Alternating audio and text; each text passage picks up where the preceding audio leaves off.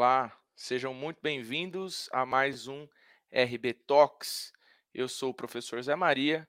Nós estamos aqui ao vivo pelo YouTube, pela, pelo Facebook, pelo Instagram, né, as redes sociais aqui uh, da Rio Branco. E tenho o prazer hoje de receber mais uma vez aqui conosco a Letícia Timola, que é zootecnista e é especializada, trabalha recorrentemente com uh, comportamento animal, né? A questão do comportamento animal, principalmente é, animais de estimação, cães e gatos, né?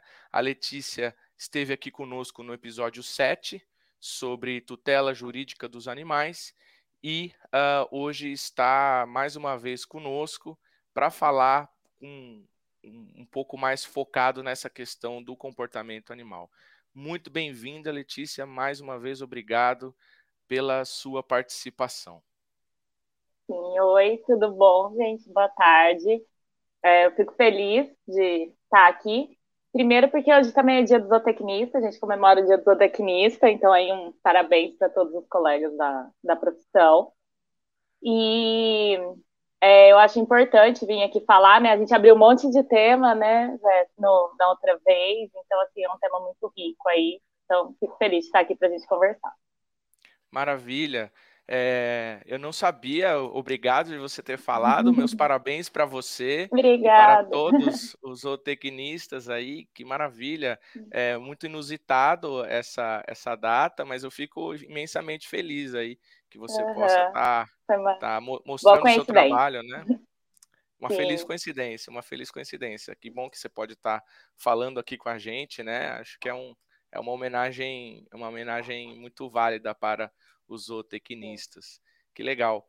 E uh, como você disse, né? Contextualizando aqui, no episódio 7 do RB Talks, que a gente falou de tutela jurídica, Uh, vários assuntos uh, vieram à baila, né? A gente acabou abrindo uh, várias coisas e desde lá a gente já meio que tinha combinado de, de fazer aqui uma, uma um retorno, porque eu entendo que essa, essa discussão e essa agenda é muito válida hoje, porque a gente tem uma preocupação, até aquele episódio refletiu, refletiu isso, uma preocupação com, com o bem-estar dos animais, né? Uma preocupação. Ainda bem que, de uma maneira um pouco geral, a sociedade está uh, eh, se conscientizando de, de questões aí uh, significativas em relação a abandono, a maus tratos, todas, uh, todas essas, essas coisas. A gente tem avanço nas leis sobre maus tratos, né?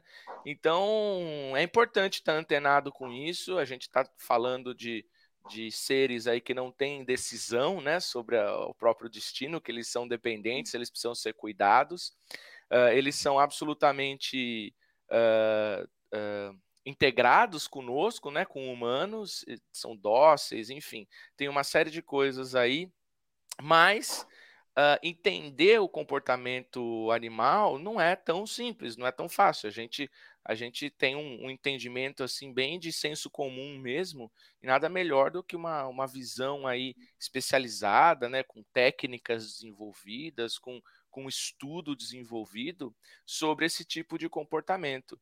Então eu estava já ansioso e muito feliz com esse, com esse episódio aqui de hoje, porque, como eu já falei aqui uh, para a Letícia um pouquinho, eu vou usar alguma consultoria para lidar com os meus cachorros aí, é, que a gente às vezes quer, quer entendê-los, né? Mas, mas não é tão, tão tranquilo. Então, é, para a gente começar, Letícia, o que, o que a gente pode entender como comportamentos naturais, né? O que, que é normal o cachorro fazer, que muitas vezes as pessoas acabam, acabam se irritando ou acabam brigando, é, mas, mas que na verdade o cachorro vai, vai ter esse comportamento, né? Não tem, é dele. Tá. É, antes da gente começar até a falar sobre os comportamentos naturais, acho legal eu comentar só primeiro qual que é a grande diferença aí, né? Que às vezes o óbvio precisa ser dito. Qual que é a grande diferença entre a gente, né? A forma que o ser humano pensa, da forma que os cães pensam, né? É, a primeira coisa é que é o, é o cérebro mesmo, né? O formato do cérebro do humano é diferente do cérebro do, do animal, vamos falar aí do cão e do gato, mas dos mamíferos.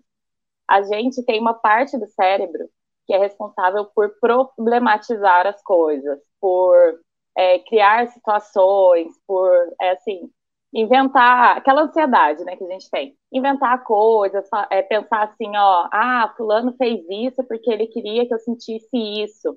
Isso é uma coisa do ser humano, né, dos primatas é, fazerem.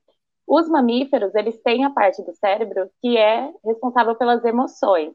Então, ainda tem muitas dúvidas, né? Tinham muitas dúvidas que se os cães realmente sentiam, né, as emoções, como amor, felicidade, tristeza. Então, isso hoje em dia já é comprovado cientificamente. Por que, que é importante a gente falar isso, né, dessa diferença?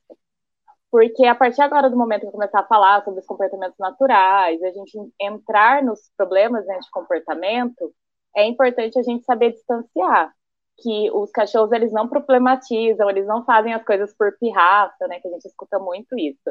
Ah, o cachorro o gatinho também, né? Ah, ele fez isso por pirraça, ele fez o xixi errado por pirraça. Então ele não faz isso para te provocar, porque quem tem essa parte da problematização aí toda, né, essa parte mais complexa, são os seres humanos. É, então, agora entrando na questão dos comportamentos naturais. O que, que são comportamentos naturais? São comportamentos que o animal ele precisa exercer para ele estar saudável. Então, por exemplo, com os gatinhos, é importante. O gatinho tem que arranhar, o gatinho ele tem que cavar, ele tem que correr, ele tem que brincar de caçar. Tudo isso, ele tem que fazer o xixi e esconder, né? Ele tem que ter a caixinha de areia para ele tudo isso vai fazer ele exercer esses comportamentos que ele teria na natureza. Os cães, eles descobrem o mundo com a boca, eles precisam roer, eles precisam cavar, eles precisam brincar, eles precisam. Outra coisa que eles fazem: cachorro late. Né, até a gente comentou no outro que tem gente que fala assim: ah, meu cachorro tá latindo, mas que bom que ele tá latindo, ele late. É, tudo isso faz com que o, que o cachorro, se ele está fazendo isso, ele está saudável. Então, assim, são comportamentos naturais. Cheirar o bumbum de outro cachorro. Né? Tem muita gente que vê essa questão assim, tipo, ah, meu cachorro tá tudo bem, eles se comunicam dessa forma. Então, esses são comportamentos naturais. A partir do momento que a gente traz eles para nossa casa e não entende que isso são comportamentos naturais, a pessoa fala: ah, meu cachorro tá com um problema comportamental e muitas vezes não é um problema, é só ele exercendo um comportamento natural. O que, que a gente consegue fazer? Mostrar para ele onde que ele pode exercer esse comportamento e onde ele não pode, né? Exemplo básico, tipo, ah, ele pode roer um brinquedo e não pode roer a cama. A gente pode até falar isso mais para frente, como que a gente pode fazer isso. Mas é, querer que o cachorro não lata, não cave, não brinque, não cheire outros cachorros, é, não roa, isso a gente vai estar tá inibindo, e se a gente inibe esses comportamentos, tanto os cães como os gatos podem parar, só que isso vai gerar outros problemas. Então, vai gerar um cachorro medroso, um gato medroso, vai dar problema de pele, problema de saúde, porque a gente está reprimindo aquilo que a gente precisa, né, é, fazer. Então, assim, num geral, comportamentos naturais é são isso, né, o que os animais precisam exercer, que eles exercem na natureza, e a gente precisa saber que eles fazem isso para dentro de casa, a gente oferecer, né, um ambiente para eles, que a gente chama até de um ambiente enriquecido, enriquecimento ambiental, para que eles consigam exercer é, esses comportamentos. Perfeito. Conforme você vai falando, eu lembro muito das minhas experiências pessoais, né? Então eu vou eu vou trazer algumas coisas aqui que é porque tá. eu acabei vivendo, né? É, quando Sim. nós pegamos um cachorro de foi, foi um cachorro adotado de um abrigo, a gente demorou muito para se acostumar. Demorou muito para se acostumar, não é, não, é, não é o termo correto, não foi muito tempo, mas foram algumas passagens um pouco traumáticas, né? O cachorro ficava sozinho e ele destruía tudo, até que um dia ele, ele destruiu a televisão, né? Foi para nós foi traumático uh, ele, ele ter quebrado a televisão. E eu estou passando um filme aqui na minha cabeça, a gente vai aprendendo com o cachorro, aprendendo a linguagem, né? Que é uma linguagem não falada, uma linguagem corporal o tempo todo, né? Então, como ele olha, para onde que ele vai, se ele está ou não balançando o rabo e, e essas coisas assim, a gente vai meio que aprendendo, mas uh, acho que você vai falar mais disso até. Só que uma coisa que você falou me, me chamou bastante atenção uh, dentro dessa questão de comportamentos naturais, que é assim, cachorro late, né? Então, outra coisa, você também disse que o óbvio precisa ser dito, né? Acho que ele só é óbvio depois que é dito. E aí eu vejo algumas situações que eu presencio, assim, com, com outras pessoas, que as pessoas, ah, mas o cachorro tá latindo. Eu falei assim, é, porque ele é cachorro, né? Se ele fosse outra coisa, se ele fosse um gato, ele estaria miando, né? Então, assim, porque o, o que, que eu, eu desenvolvi de uma certa forma, um, a gente aqui em casa desenvolveu de uma certa forma, uma naturalidade com o latido do cachorro né? O cachorro vai latir, eu não vou ficar brigando com ele porque ele late. A gente precisa também ter a sensibilidade, as pessoas que vão ter cachorro precisam ter a sensibilidade de, assim, se você não gosta de latido, se o latido te incomoda é, profundamente, não tenha cachorro, né? Porque cachorro late. Acho que tem, tem esse, esse momento também de percepção, né? Sim, e assim, o do latido, quando eu falo, é porque assim, tem. É tem dois pontos, né? Primeiro, o comportamento natural é natural do cachorro fazer, ele vai latir, né, vai roer, só que tem quando esse comportamento ele é exacerbado, quando tipo é muito. Então é aquele cachorro que não para em momento nenhum. Isso também não é saudável. Mas o cachorro vai latir, por exemplo. Ah, escutou um barulho diferente, ele vai dar uma latida.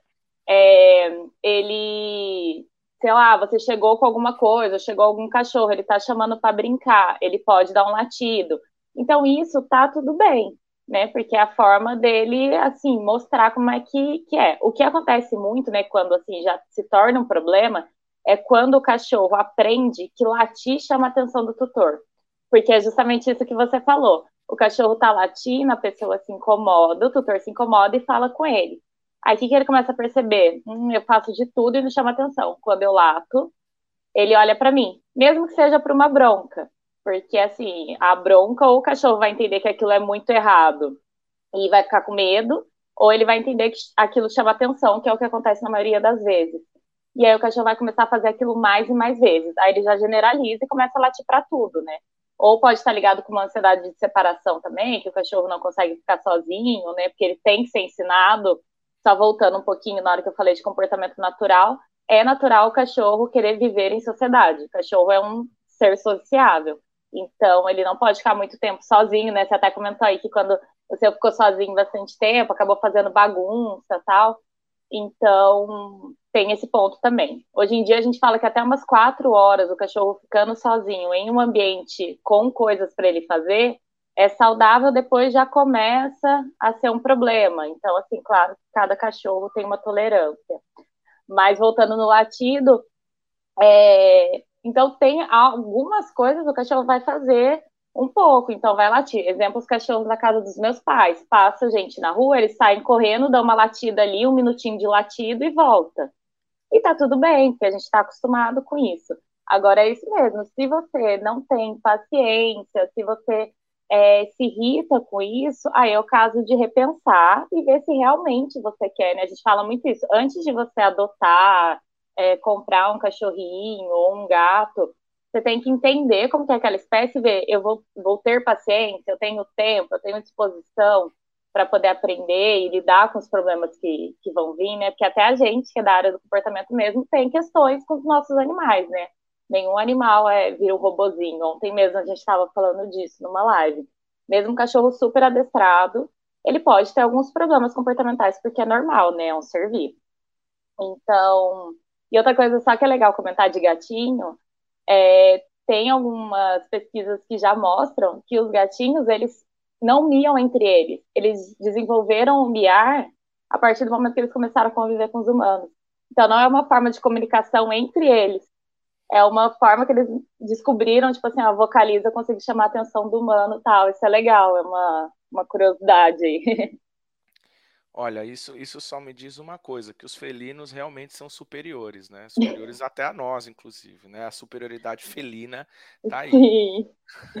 É, eu é... moro na casa dos meus gatinhos, eles deixam ah, eu é, morar exato, aqui. Exato. Eles, eles te permitem, né? Sim. Entre humana, faça o que você tem que fazer, né? Enquanto, enquanto eu reino aqui, né? É, é, bem isso. Então, você falando essa história da, da solidão canina, né? Ele tem, um, tem uma tolerância uh, eh, para ficar sozinho. Eu lembro que o, o, meu cachorro, o Pudim, ele veio de um abrigo, então a única coisa que não tinha era só solidão, né? Ele só não ficava Sim. sozinho. Acho que tinha outras questões ali, né? Que são muitos cachorros e tal, eles Sim. cuidavam bem, mas é sempre um desafio, né? Você cuidar bem de vários cachorros, ainda mais que são, são essas, essas questões de, de resgatar cachorro, eles sempre chegam numa situação difícil e assim por diante. É, mas quando foi para casa, a gente tratou alguns problemas e tal. O cachorro não tem muito consciência disso, mas quando ele ficava sozinho, ele, ele não, não, gostava muito, não, e depois foi acostumando. A gente acabou é, ficando com uma rotina que ele tolerava algumas horas e, e também fomos aprendendo com ele, porque um exemplo que eu me lembro é que ele fazia muita bagunça quando via a gente, né? Aí, conforme ele ia fazendo bagunça, a gente chegava, ele rasgava a sacola, essas coisas. O que, que a gente começou a fazer? Começou a entrar em casa e dar um, uma, uma brigada assim com ele, né? Falar grosso com ele e aí ele acalmava. Mas é, alguns dias que isso aconteceu, ele fez uma associação que a gente abria a porta, ele se escondia embaixo da mesa. Ou seja, vou tomar bronca, né? Aí a gente ficou meio se sentindo mal, assim, falou: não, vamos, deixa ele fazer então o que ele quiser a hora que a gente chega, porque a gente não quer que ele fique com medo da hora que a gente chega, né? Então aí a gente parou esse comportamento para também que ele não ficasse uh, com, medo. com, medo. Exato, é. É legal você comentar isso, porque é o que a maioria. É, tem duas formas, né, de, de educar o cachorro. Antigamente tinha o adestramento que era o tradicional, é, era por falta de estudos e tudo mais, que era assim, é a bronca, é você se impor, você mostrar que você é o líder da matilha. É, a gente vê isso até hoje, infelizmente, né? Muitos profissionais ainda difundem isso, tem muita coisa na internet falando sobre isso, que se você não se impõe, o cachorro vai se impor com você. Isso não é verdade, tem um estudo provando, né? É, essa teoria aí de que você tinha que ser o líder da matilha, ir lá e brigar com o cachorro para ele ficar submisso a você, foi com base em um estudo que foi feito com lobos em cativeiro. Então, lobos que nem eram da mesma família, em cativeiro, e aí um teve que, né, tipo, dominar ali a situação. O mesmo pesquisador que fez essa pesquisa dos lobos em cativeiro voltou atrás e falou, ó, oh, estava errado esse estudo. Então, o mesmo cara que falou isso voltou atrás. Então, assim, só uma dica aí para o pessoal que ainda faz isso, também voltar atrás. Ele percebeu que o quê? Como que funciona, né, entre os cães? É, eles têm um certo nível, por exemplo, um domina um pouquinho mais uma situação, por exemplo, de comida, outro toma um pouco mais à frente numa outra situação, e por aí vai. E aí, é, como que funciona? É na base da confiança. Então, é igual a gente, quando a gente gosta e, por exemplo, obedece os pais. Vou dar um exemplo humano. É muito mais fácil um filho obedecer a um pai que tem uma troca, que conversa quando faz errado, que mostra o que é certo, do que uma, o filho ter uma confiança com um pai que briga e, e é muito rígido. Por quê? Ele fica com medo até de falar as coisas com o cão não tem essa conversa, mas tem como a gente dar essa confiança. Aí eu vou pegar esse exemplo que você falou. Quando você entrava, ele fazia muita bagunça e ficava muito é. agitado. E isso não é bom para ele também, porque ele sofre, ele fica naquilo, tipo, eu preciso que eles voltem logo, porque é muito legal quando eles voltam. Dar a bronca também não é uma opção, porque ele fica com medo. Então, o que, que a gente faz? Simplesmente ignora. O cachorro, ele aprende por reforço, né? Então, uhum. tudo que a gente reforça, ele vai querer fazer mais vezes. Então, se a gente, por exemplo, você chega em casa, isso é o que eu falo para todos os clientes fazerem. Entra, vai lavar a mão, ignora o cachorro até ele parar. Ele acalmou, você faz carinho nele, pronto, ele começa a entender que quando eu paro, ele vem e faz carinho. Então, eu vou parar mais vezes, porque quando eu tô calmo, o meu tutor, né, chega mais perto de mim. Então, hoje em dia já tem estudo mostrando não não dá, não dê bronca, gente. É, eu sei que a gente vem de uma cultura muito de dar bronca, de repreender, de a gente querer corrigir em vez de ensinar, mas é, isso aí gera problemas lá na frente. Às vezes, no momento ali, é, nem acontece nada. O cachorro até para de fazer o que você estava querendo. Por exemplo, ele para de roer um móvel porque você deu uma bronca muito forte. Mas lá na frente ele vai ficar um cachorro reativo, medroso, e a gente não, as pessoas não associam que foi porque ele teve uma educação é, punitiva, né? Uhum, uhum, uhum. Muito, muito legal, muito legal. Você está falando aqui, eu estou pensando é, que também aos poucos ele adquire confiança, né? Confiança na gente, confiança. Então, assim, eu não sei. É, é, é normal, por exemplo, o, o, cachorro, o cachorro macho levanta, levanta a pata para urinar, é isso, né? É, é normal. O que que acontece? A partir, por que que eles levantam a pata, né? Para fazer o, o xixi? Para ficar na altura do focinho do outro. Então, é uma forma de uhum. demarcar o ambiente. Uhum. Aí eles vão, eles começam a fazer isso e aí aprende dessa forma. Por isso que é só depois de um tempo, né? Quando é filhote, eles não fazem ainda com a patinha levantada. Uhum. Eles levantam só depois, que é já quando tá na maturidade sexual ali. Uhum. E aí o que acontece quando você castra antes, geralmente o cachorrinho não levanta a patinha. Mas se ele conviver com o cachorro que levanta a patinha, aí ele começa a levantar por aprendizado, porque eles imitam uhum. um aos outros também. Uhum. Então, isso acontece. Sim. E, e, e porque, não, estou perguntando isso porque quando o Pudim chegou, ele só fazia xixi agachado, né? E ah. o Dante também, o Dante que nós, nós estamos dando abrigo temporário, lar temporário para ele, também só fazia xixi abaixado. Conforme a convivência foi, foi acontecendo, eles pareciam ficar mais confiantes e pass, passaram a levantar a pata para urinar. Eles têm quanto tempo?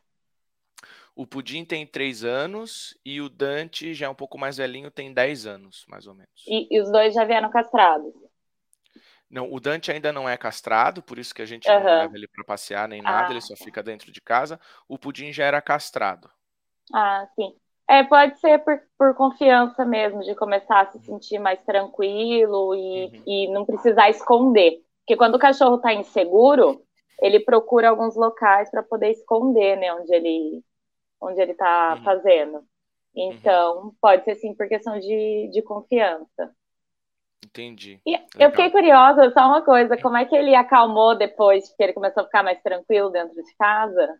O, começou, ele começou a acostumar, começou a acostumar, a gente, é, me lembrando agora, a gente teve essa diretriz de assim, olha, vamos, vamos ignorar. Ah, é, tá. E assim, a, a, nossa rotina, né? A gente pegou o pudim em 2019, na metade de 2019. E aí até o, o antes da pandemia, né? O começo de 2020, que, que, a gente tinha uma rotina de sair normalmente, trabalhar e tudo mais, uh, com frequência, né? Ele já estava bem mais assim habituado a, a essa rotina, ou seja, ele uh, ficava algumas horas sozinho, mas não, não destruía mais as coisas. A gente também passou a ter um, um, outro esquema de se organizar em casa, né? Então não deixava uhum. nada, nada ao alcance, é não deixava nada de, é, de comida, assim, né? Teve, teve uma vez que eu deixei, eu deixei um, um, um pote de comida que era, que era o meu almoço, assim, que estava meio congelado, uhum. e ele almoçou por mim, né? ele comeu o meu almoço, assim, eu fiquei indignado no dia.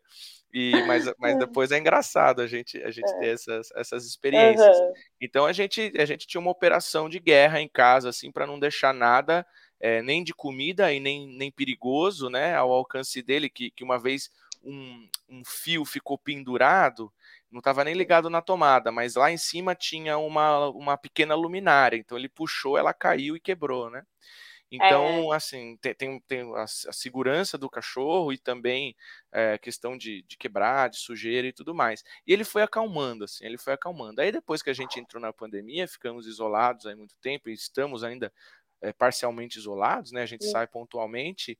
Aí ele tá bem feliz, bem. assim, né? Não, não, não, posso nem dizer que tá como ele quis, sempre quis. Tá como ele sempre é. quis. Porque Alguém... a gente fica muito tempo com ele. Sim. E isso que você estava falando, né, igual, ah, de deixar comida em cima da mesa, tal, é, é uma coisa que eu sempre falo, gente, a gente não consegue competir com comida. A gente consegue treinar, sim, os cães para não pegarem as coisas, mas se ele não está treinado ainda, não adianta se iludir. E a gente faz, mas isso daí é, um, é uma coisa que depois que acontece a gente fala, putz, eu não posso deixar comida ali, né? Uhum. Porque tá ali, o cachorro olha, ele né, já é um cachorrinho que veio às vezes da rua, estava acostumado a ter que caça, pegar a comida. Então, assim, não tentem disputar, não, não confiem, porque eles vão acabar pegando. E às vezes eles pegam até alguma coisa que não pode. Então, assim, sempre parte do princípio que eles vão querer pegar. Depois tem como treinar, tem todo né, uma, alguma coisa para poder fazer. Mas comida é um negócio. Tem, ah, tem uma história, os meus pais que contam. Eles tinham uma cachorrinha sininho, minha mãe fez um bolo inteiro, eles só não tomar banho. Na hora que voltou, tava limpinho. Parecia que alguém tinha roubado, porque, tipo, ela limpou. Ah, e é engraçado, acontece bastante isso, mas também é perigoso. Então a gente dá risada aqui, mas é bom a gente aprender com a experiência dos outros, né? Toma cuidado de, de deixar as coisas na. E outra coisa que foi importante que você falou é preparar a casa. Hum. Sempre que chega, principalmente filhote ou um cachorro adotado, é... tem que ser igual casa de criança. Casa de criança, a gente não tem que fechar tudo quanto é coisa, não pode deixar coisa que quebra. Então, com o cachorro é a mesma coisa. Tirar as coisas que podem de ser derrubadas, é, tirar fio. Tem uns produtos hoje em dia que você compra que tem um, um gostinho ruim, amargo. Você passa em fio, tudo, porque o cachorro rói, é perigoso o cachorro levar choque. Então, tem que meio que assim preparar o ambiente mesmo para a hora que ele for ficar sozinho. Porque se não tiver o que o cachorrinho fazer e ele quiser fazer alguma coisa, ele vai procurar. Tem cachorro que come até canto, não sei se você já viu, tem cachorro que come o canto da parede. Ah, mas eu tirei tudo, mas tem o canto da parede. Tem cachorro que faz um, um rombo gigantesco no, no canto da parede. Então tem que se atentar e sempre deixar algumas opções de brinquedo, né, para ele poder brincar, incentivar ele a brincar com outras coisas. Uhum. Engraçado que o pudim não come nada se a gente estiver em casa. Se a gente está em casa, eu posso deixar o que hum. for em cima da mesa, ele, ele fica assim completamente alheio àquilo. Agora, se a gente sai de casa, Aí ele procura, né? Aí ele procura, ele sobe, na, sobe em cima da mesa. Eu uma vez é. deixei uma câmera gravando porque eu queria entender o que, que ele fazia ah, quando eu legal. saía. Legal. Menina, ele subia na mesa e ficava uivando, assim, sabe? Uivando, eu tô sozinho, eu tô sozinho. Era Sofrendo. uma coisa. Era e uma a, gente so, assim. a gente sofre vendo, né? Sofre, é... sofre, sofre. Uma coisa que vai acontecer bastante, já está acontecendo, vai acontecer bastante daqui para frente, é o que a gente chama de ansiedade de separação. Né? Porque o que, que acontece? O cachorro ele fica tão acostumado a estar com a gente que quando a gente sai, ele sofre. E aí é isso, vocaliza, tem cachorro que destrói as coisas, tem cachorro que faz xixi, ele sempre acerta o xixi e o cocô, ele começa a fazer xixi e cocô errado pela casa toda. E tem os cachorrinhos que só dormem. Então, só dormir também é um problema. Tem um monte de gente que fala assim: ah, não, mas ele fica super tranquilo, ele dorme o dia inteiro e na hora que eu chego ele fica feliz. Isso também é um problema, porque talvez ele está só dormindo porque ele está em. Igual a gente, né? Tem gente que fica, tipo, depressivo e fica triste, se, se encolhe, e tem outros que meio que estoura. Então é, é meio que por aí. Mas outra coisa que é importante perceber é justamente essa forma que eles aprendem. Talvez ele levou muita bronca na vida já, por não poder pegar comida, as coisas na frente de humanos. Uhum. E assim, não digo nem com vocês, às vezes da onde vem mesmo, né? Ou cachorrinho de rua, acontece muito isso, né? Ah, chega perto de algum lugar, o pessoal, infelizmente, às vezes chuta, tal, espanta. Uhum. E aí, quando chega, ele percebe, perto de humano eu não posso pegar, mas quando a gente vira as costas, o cachorro pega. E esse é o problema daquele não, né? Que a gente estava falando da bronca. A gente fica, não, não pode, não, não, não. Na nossa frente ele para. Mas quando você vira as costas, você pode ter certeza que ele vai falar assim: ah, a figura do não não tá aqui, eu vou lá roer, porque, tipo, eu gosto de roer, né? Então, é mais um ponto aí pra gente perceber que bronca não funciona. A gente é meio viciado, né? Mas a gente vai treinando, aprende a, a ver por outro lado. É, é, é, mais uma questão também de concepção de que se trata de uma interação, né? Que não é a gente a gente mandar na situação necessariamente. Né? Você tem que você está interagindo com o animal, ele vai ter as reações e, e, é importante ter essa, essa noção aí de longo prazo, né, de médio longo prazo, porque porque a gente ao invés de inibir um, um comportamento pontual, a gente começa a, focar em moldar o comportamento do animal. Ah, né? Então ele vai destruir uma vez, vai destruir outra, depois você consegue ir moldando aos poucos esse comportamento, né? Sim. E aí, o que, que sempre acontece, né? Quando eu falo assim, ah, mas que forma que você educa, então, se você não pode falar um não, se você não pode dar bronca, né? Eu acho que é a coisa que eu mais escuto todo dia. Como é que é? A gente se antecipa. A gente sabe que o que o cachorro vai fazer de errado. Por exemplo, a gente sabe que o cachorro vai roer. A gente sabe que o cachorro pode errar o xixi. Se for filhote, a gente sabe que ele vai querer mordiscar a gente. Enfim, a gente sabe é, o que os cães vão fazer. Né? Por isso que é importante pesquisar antes de ter um cachorrinho para você saber quais são os comportamentos naturais, o que, que ele vai precisar. Uhum. Então, como que a gente se antecipa, né? Criando uma rotina saudável para o cachorro.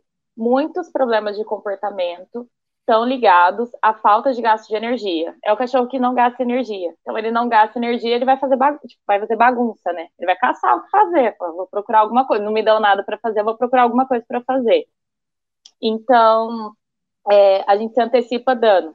É passeando ou dando muita atividade para ele fazer em casa, brincando de bolinha, dando brinquedo para roer, separando a refeição e dando em forma de desafio, né? Não deixando a comida no pote o, o dia inteiro. Então, você separa em duas, três porções e dá em brinquedo, dá em, espalhado no chão, dá em forma de brincadeira essa comida, porque vai ajudar ele a gastar energia. E a gente vai tirar do acesso dele, enquanto ele está errando, aqueles objetos que ele erra. Né? Então, é, por exemplo, ah, tá destruindo alguma coisa, vou é, dar um jeito de espirrar alguma coisa, impedir que ele chegue naquilo, vou colocar um brinquedo perto. Ele foi mexer no brinquedo, dá atenção quando ele pega o brinquedo. Ele foi mexer no que não pode, sai de perto. Então, ter essa paciência e essa consciência de que se você fizer dessa forma, não vai resolver tão rápido quanto a bronca. Mas depois você vai ter um cachorro que você pode colocar ele em qualquer ambiente, que ele vai saber o que, que ele pode e não pode fazer, é importante. A gente é imediatista, né, Zé? Então, assim, a gente quer resolver ali o negócio na hora, mas as coisas não são assim, né? Tipo, é, tudo é um processo. Então, tem que entender que ele tem que aprender, que foi justamente isso que você falou. Tem que ir aos poucos para ele entender, ah, ele destruiu ali, mas ele pode destruir outra coisa. Então, por que, que ele destruiu ali? Por que será? Será que ele está muito tempo sozinho? Então, a gente tem que investigar também o que, que aconteceu. Não é algo pontual, é, assim, ah, ele ficou muito tempo sozinho, ele sempre vai ter que ficar muito tempo sozinho. O que, que eu posso fazer? Eu posso mexer na hora da comida dele, eu posso contratar alguém para passear, eu posso procurar uma creche, eu posso chamar alguém para poder vir em casa e ficar com ele.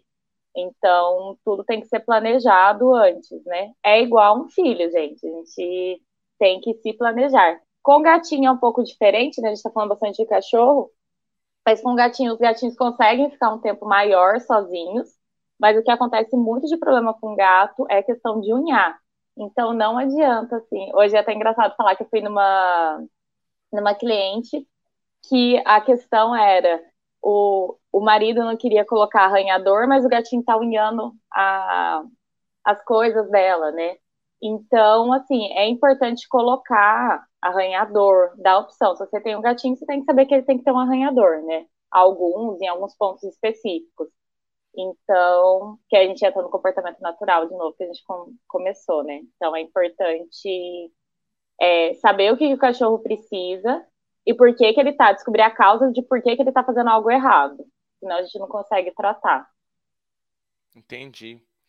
Muito legal. Deixa eu mandar um, um abraço aqui, né? Os agradecimentos para o pessoal nos acompanhando uh, no YouTube, né? Então, a Rita, a Janete, a Aline.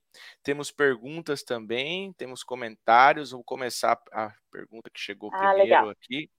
Uh, da Raquel, acho que você conhece a Raquel. É, Letícia, ah, como perceber quando o cachorro está mostrando algum desconforto por meio do comportamento? Ah, legal.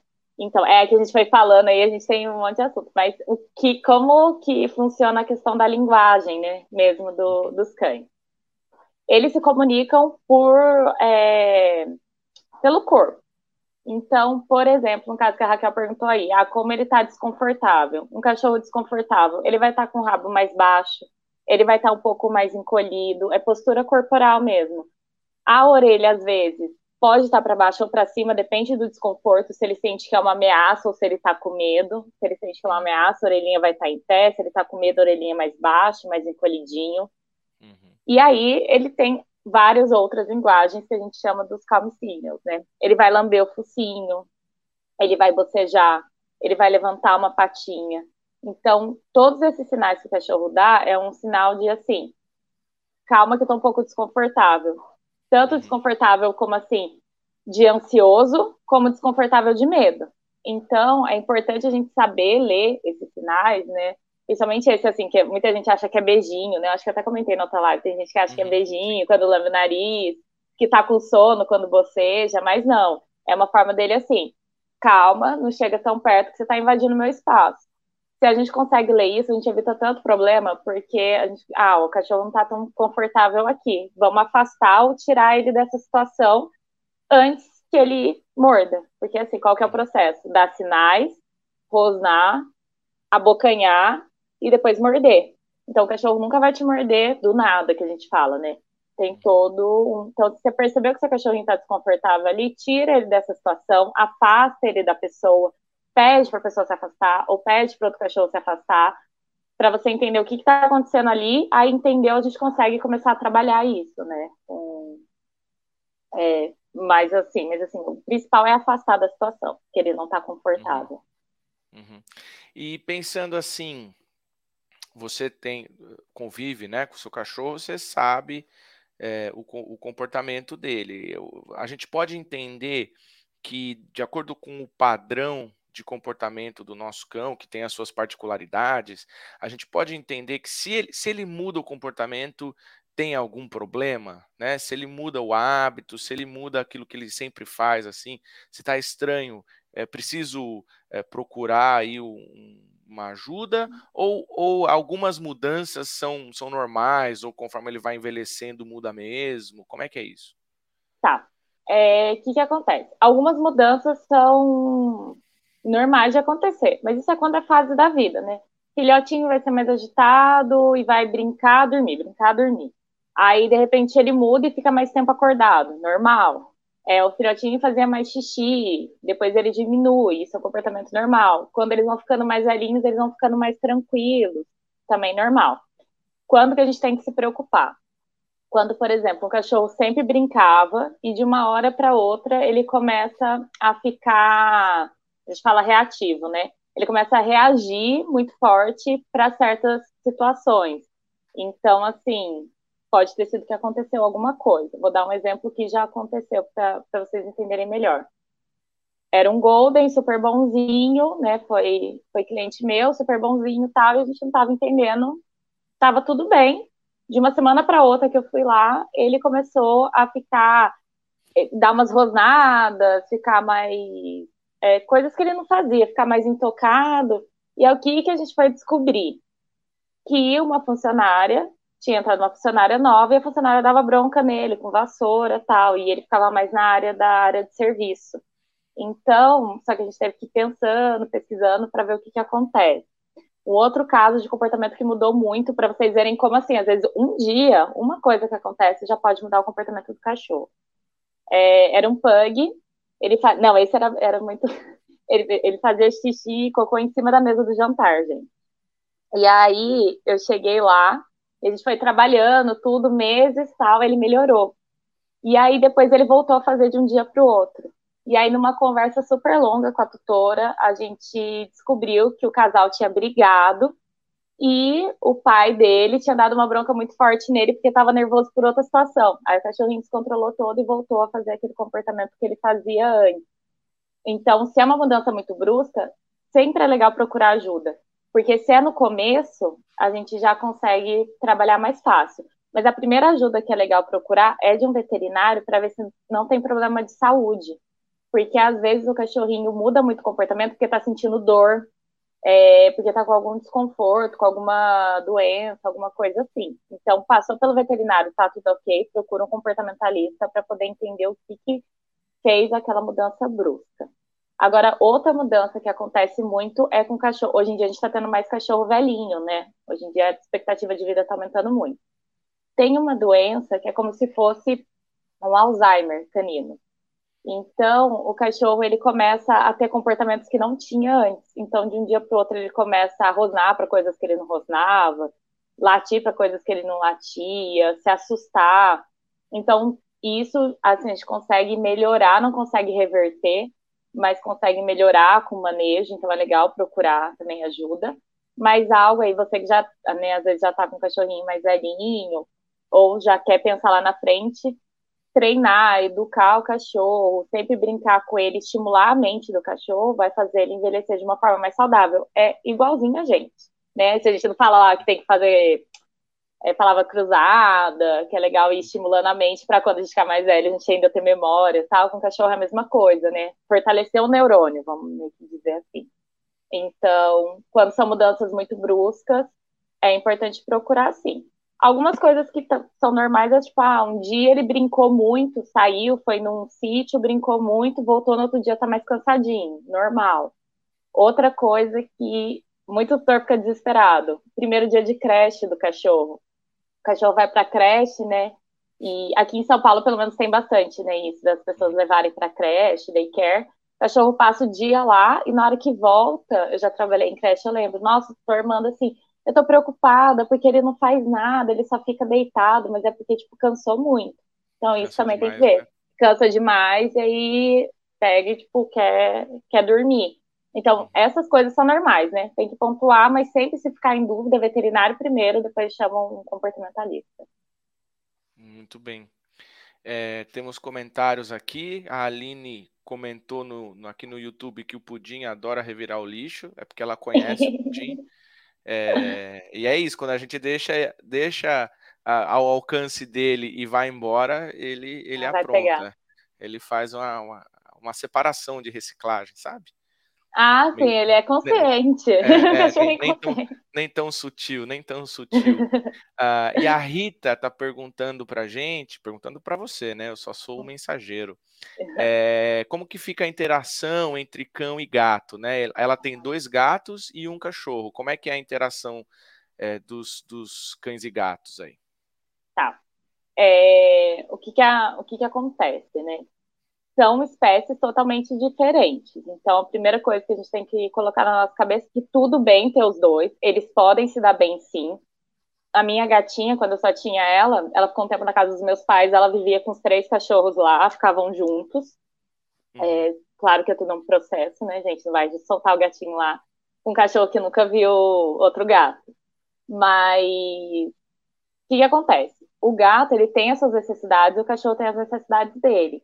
Então não dá para tratar os dois da mesma forma. Então muitas vezes essa convivência fica um pouco difícil porque o tutor trata o gato como cachorro, né? Então esse é o primeiro ponto. Mas para interagir acontece sim, é você assim dar opções, por exemplo, de fuga para gato, porque gato ele gosta, né, de fugir. Então a gente fala hoje em dia de gatificar a casa, colocar estantezinhas, né, na parede, colocar opções onde o gatinho pode ficar no alto, para quando ele assim, às vezes o cachorro ele fica muito em cima do gato querendo brincar o tempo inteiro, aí o gatinho tem que ter uma opção para poder sair de perto. É, isso aí você já está convivendo desde pequeno, né? vamos, se a gente entrar na questão de, de aproximar, tem que fazer uma adaptação aos pouquinhos, né? E aproximando eles em ambientes diferentes. Mas tem como sim, deixar comida separado, isso é importante, comida do gatinho sempre no alto, né? Para o cachorro não pegar. Caixinha de areia num lugar onde ele consiga ter paz, né? onde o gatinho consiga ter paz para poder fazer o xixi o, o cocô dele mas consegue interagir sim. Tem até alguns que são super amiguinhos, né? Só que aí você não precisa também ficar preocupado, porque gato não tem aquela questão de às vezes ficar tão grudado. Tem gatinho com cachorro que ficam super grudadinhos, né? Mas tem uns que estão vivendo bem, só que ele quer ficar na dele, né? Ele não quer interagir. E tá tudo bem também. A gente tem aquilo que parece que só tá tudo bem quando o gato tá junto, né? Mas se eles ficam no mesmo ambiente, e o gato está confortável, o cachorro está confortável, mas eles não interagem, é porque o gatinho quis assim. Então a gente também tem que respeitar. Isso eu digo até para quando a gente tem mais de um gato, né? Os gatos, eles ou vão ficar super juntinhos, ou tem uns que só convivem no mesmo ambiente, mas não trocam muita interação. Os meus são assim, eles deitam na mesma cama, tudo, mas eles não se encostam. Né? Só quando um vai dar um tapinha no outro para assustar, assim. Mas dá para interagir, dá para conviver junto numa boa. Só que é sempre importante, sempre que pegar, fazer uma adaptação para poder ser uma coisa legal, né, para os dois. Muito bem. É, acho que a adaptação é, é, é, uma questão chave aí, né? Sim. Eu, sim. eu tava, eu tava vendo aqui se o, se o Pudim ia dar o ar da graça aqui na, na nossa live hoje. Eu chamei ele um pouquinho aqui, mas ele não deu muita atenção para mim, não é? Não deu moral. Eu tô, eu tô embaixo, eu tô embaixo. os, os meus é, gatinhos, opa. eu tenho que colocar para fora, porque eles vêm, eles dão um tapa no na luz aqui. Esses dias eles derrubaram o meu. Ai, é você! Ele já fez bagunça, aqui. tia. É. Ai, muito lindo. É o típico, né? Vira-latinho, o, cara, o caramelinho. É, é, exatamente. A gente queria, a gente fez um lobby aí para colocar uh, o pudim na nota de 200 reais, ah, mas, mas o Lobo Guará ganhou. Tudo bem, o Lobo merece Tudo também, bem. né? O Lobo merece Ai, que amorzinho. Ele é, ele é um fofo. ótimo cachorro. Ele é, muito, ele é muito legal. Ele é um grande companheiro nosso aqui. Ele tá, e... ele tá com quantos mesmo? Três anos. Tem três, três anos. anos. Três Bonitinho. aninhos. Ele. Os meus alunos já conhecem ele já, porque ele invade as aulas. e, e tá sempre aqui pedindo carinho. Às vezes eu faço reunião, ele fica no colo o tempo todo. Que eu ah, amorosinho. Agora, se eu, se eu deixar, ele fica aqui. Uh, ele tá até, até fechando. É, até a mãe dele chegar, porque a hora que ela chega, ele. Aí não tem ele... como competir. Ah, não. Aí a, aí a festa é muito intensa. Né? A festa é muito intensa. O Dante é um pouco maior que ele até, não dá para pegar no colo.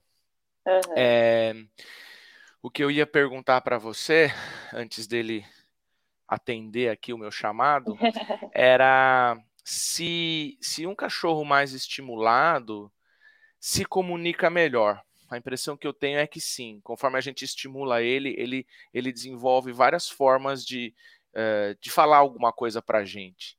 E eu já vi cachorros que não, não tinha muito essa interação. Não sei. Sim.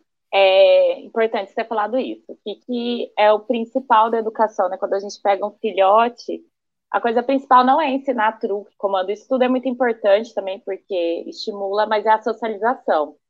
E socializar o cachorro é socializar com pessoas, com outros animais, com barulho, com carro, com tudo, né? Tudo que você vai, tudo que o cachorro vai ver naquela, é, na vida dele, é legal ser apresentado para ele até os quatro meses de idade. Tem uma questão aí que até os quatro meses é justamente o período da vacina, e aí, mas tem algumas estratégias aí, é só não colocar o cachorrinho no chão, mas tem como você trabalhar essa parte da socialização.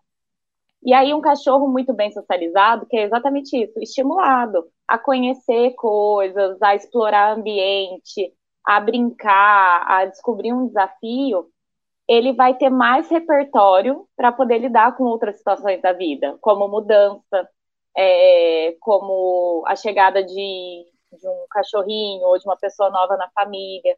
Então, sim, quanto mais você estimula o seu cachorro, melhor. Quanto mais ele convive com outros cães, né? Por exemplo, você só tem um cachorrinho, mas você leva ele em algum lugar para ele brincar com outros cachorros, eles começam a entender como que o outro se comunica também.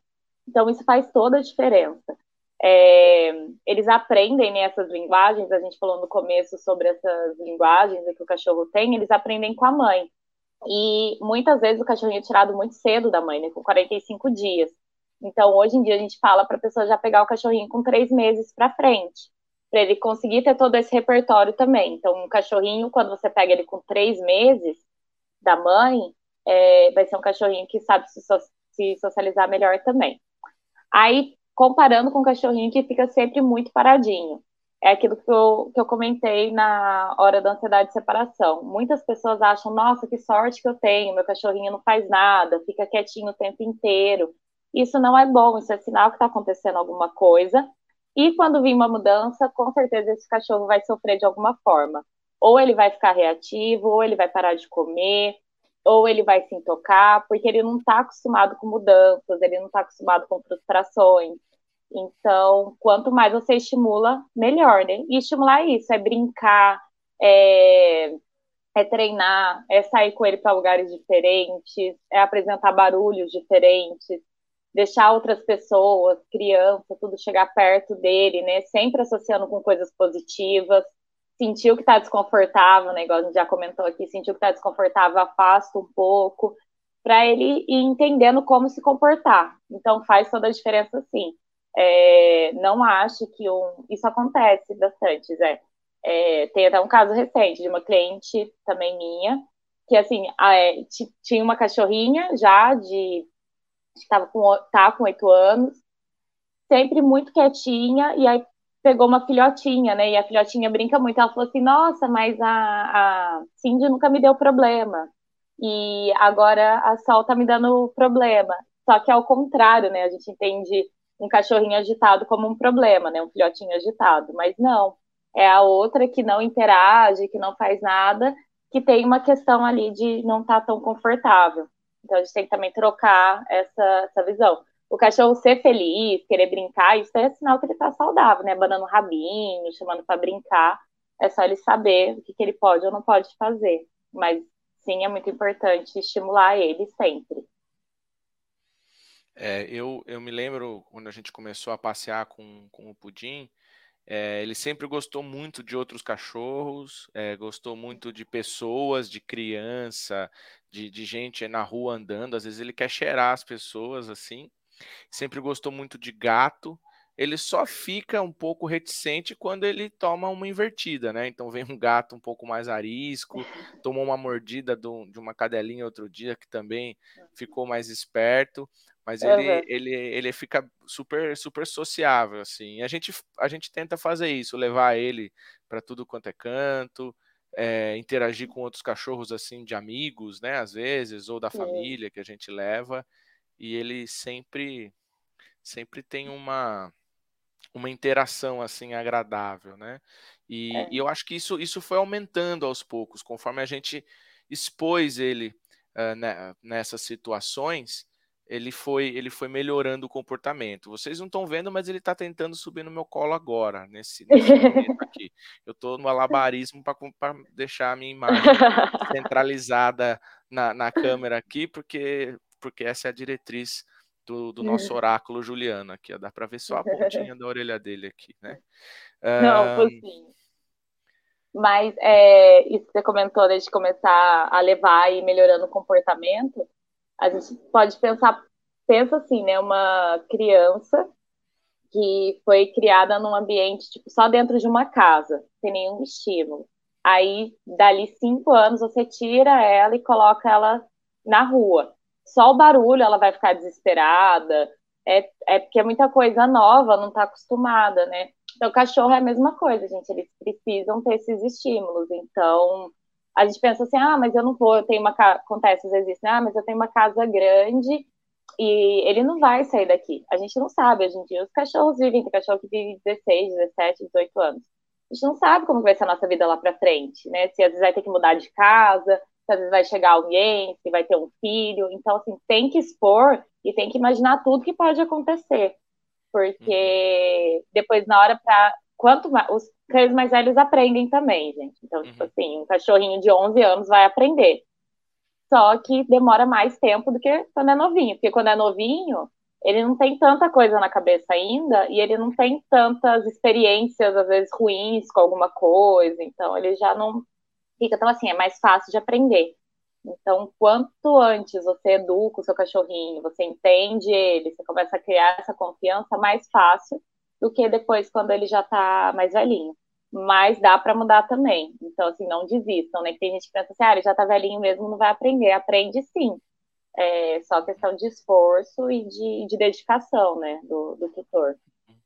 A gente vê isso um pouco com o Dante, porque o Dante chegou aqui bastante debilitado, bastante machucado, tinha tomado, feito até transfusão de sangue, uhum. e eu cheguei a pensar que ele não, não ia resistir, assim, que ele não vingaria, né?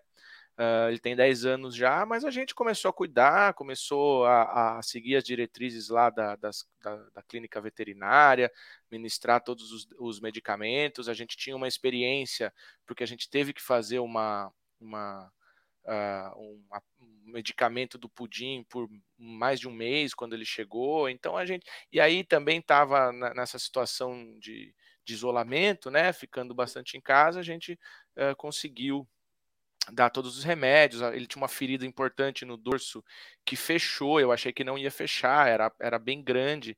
E, e aí a gente limpando, passando spray de, de prata e outros remédios, enfim, foi, uh, foi melhorando. E parece que ele, ele mudou também o comportamento com, a, com o crescimento da confiança.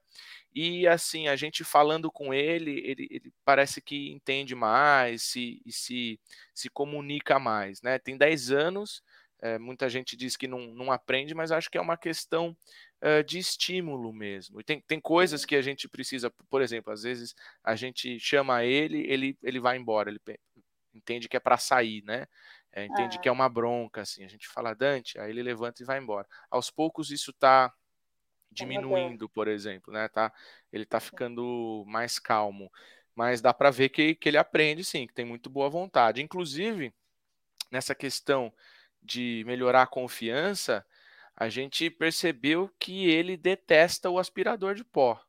Né? Então, assim, quando a gente vai aspirar a casa, tem que pôr o Dante lá para fora, porque ele vai para cima do, do, aspirador de pó. Ele assim, quer matar o aspirador. Com, exatamente, com toda a energia que ele tem, assim. E mesmo é. lá de fora, ele, ele late, late. Enquanto o aspirador de pó tá ligado, ele late até ficar meio rouco, assim, né? Aí uhum. quando desliga, ele, ele, ele para de latir. Mas quando a gente pega o aspirador na frente dele, ele já começa a protestar na hora, assim, é impressionante. Então, uma, coisa, é, uma coisa legal que vocês podem fazer, é simples, é pegar o aspirador, por exemplo, colocar a mão no aspirador, joga uma comidinha, alguma coisa gostosa para ele, deixa, vai é, colocando algo bom próximo do aspirador, mas às vezes tem que ter uma distância até grande, para ele poder ir aproximando aos pouquinhos. Aí depois mexe só um pouquinho. Então vai tipo apresentando aos poucos o aspirador para ele, para ele ver que não não é um problema. Né? Então, se vocês quiserem fazer isso, é algo legal que dá para vocês irem apresentando bem aos pouquinhos, assim, aí ele vai acostumando, sempre com limite, respeitando o limite ali onde ele não lata, é, mas também, assim, se for uma questão, se for um, um problema. E assim, o que, que é problema, né, gente? Vou, até isso é importante gente falar. É, tem alguns problemas que realmente não é legal deixar o cachorro ter, porque ele fica ansioso, é, ele, ele se sente mal e tal. Mas uma coisa que acontece muito, cavar, né, jardim. Tem cachorro que cava jardim. Tem tutor que não liga. E tudo bem, então, você não liga, tá ok, ele vai cavar, ele tá feliz ali cavando. Aí já tem tutor que não gosta, aí a gente tem que dar um jeito de transferir esse comportamento para uma outra coisa, para ele também gastar energia, né, exercer o comportamento dele, mas de uma outra forma. Então também tem que ver o que, que é problema. Tem pessoas que acham que é um problema o, o cachorrinho, por exemplo, subir no sofá. Tem outros que não acham. Então, assim, também cada família cria as suas regras, né? Então, eu falei esse, esse do aspirador, Aí tem gente que, tipo, lida ali como uma brincadeira e ok. Então, não é um, um grande problema, né? Então, não tá afetando nada ele.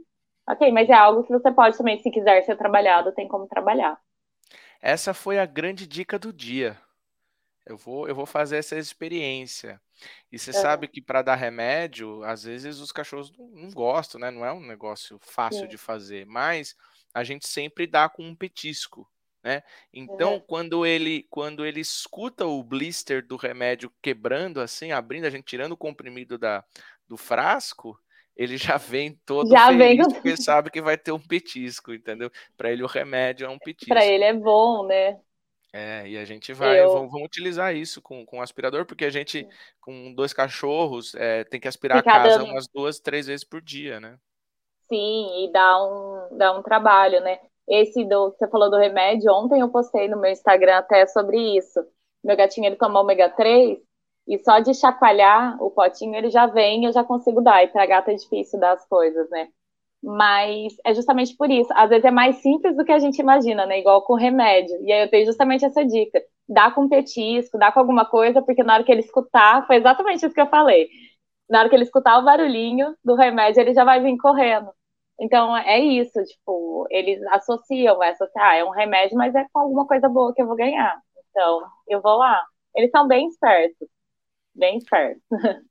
Muito legal, muito legal. Bem, a gente caminhando aqui para o final da, da, nossa, da nossa live, eu queria é, brevemente né, relatar que quando a gente falou sobre a tutela jurídica dos animais no outro, no outro episódio, ficou esse tema do comportamento animal e eu estou muito feliz de você estar tá aqui de novo para falar com a gente sobre isso, uh, uh, porque acho que é um conhecimento muito válido, muito valioso para a gente interagir com, com os cães e com os gatos, em primeiro lugar. Uh, mas também é uma causa, né? Eu entendo que essa é, é uma causa, a gente acabou dando o lar temporário para solidário para um outro cão porque sofria maus tratos e estava numa situação bastante dramática e faz muito bem para a gente assim. Eu acho que é uma satisfação uh, muito grande a gente poder dar uma qualidade de vida assim para um, um animalzinho que não tem ali controle nem responsabilidade muitas vezes nas condições que eles foram colocados, né? Então, acho que essa, essa é uma causa muito bonita, assim, admiro as pessoas que se envolvem com ela e, na medida do possível, a gente também ajuda alguma coisa, né, quando pode. E eu queria que você deixasse uma palavra, assim, para as pessoas sobre, sobre o comportamento animal, sobre a causa, sobre as formas uh, de, de conseguir entender. Uh, pode também deixar o seu, o seu Instagram para a gente é, para o pessoal que está assistindo aí, ouvindo, seguir e assim por diante. Fica à vontade. Sim. Então, acho que o, o importante é o que você falou nessa questão, os animais, eles não têm escolha própria. É, foram, foi a gente, né, que trouxe eles para poder viver com a gente, é a gente que começou a procriar, é, colocar para procriar. Então, é uma responsabilidade nossa, sim. Eles trazem muito amor, muito afeto, muito carinho, mas a gente também tem que saber retribuir isso, e uma das formas é mostrando, é, entendendo o comportamento, né? Se a gente não entende o comportamento do cachorro ou do gatinho, a gente não consegue dar uma vida de qualidade. E como eu comentei também na outra live, a maior causa de abandono no. Isso é um dado dos Estados Unidos, mas dá para extrapolar aqui para o Brasil. É, são por problemas comportamentais. Tem cães que, se, que são eutanasiados, que né, são eutanasiados sacrificados por questão comportamental. Então, são coisas que a gente podia evitar, né, só entendendo um pouco de comportamento, tendo mais paciência, porque é uma espécie diferente. Então, isso tanto para cães quanto para gatos, né? A gente fala mais de cães porque o gato, se você fizer muita coisa com ele que ele não gosta, ele vai sumir. O cachorro ainda fica ali, né? Ele ainda é mais dependente da, da gente.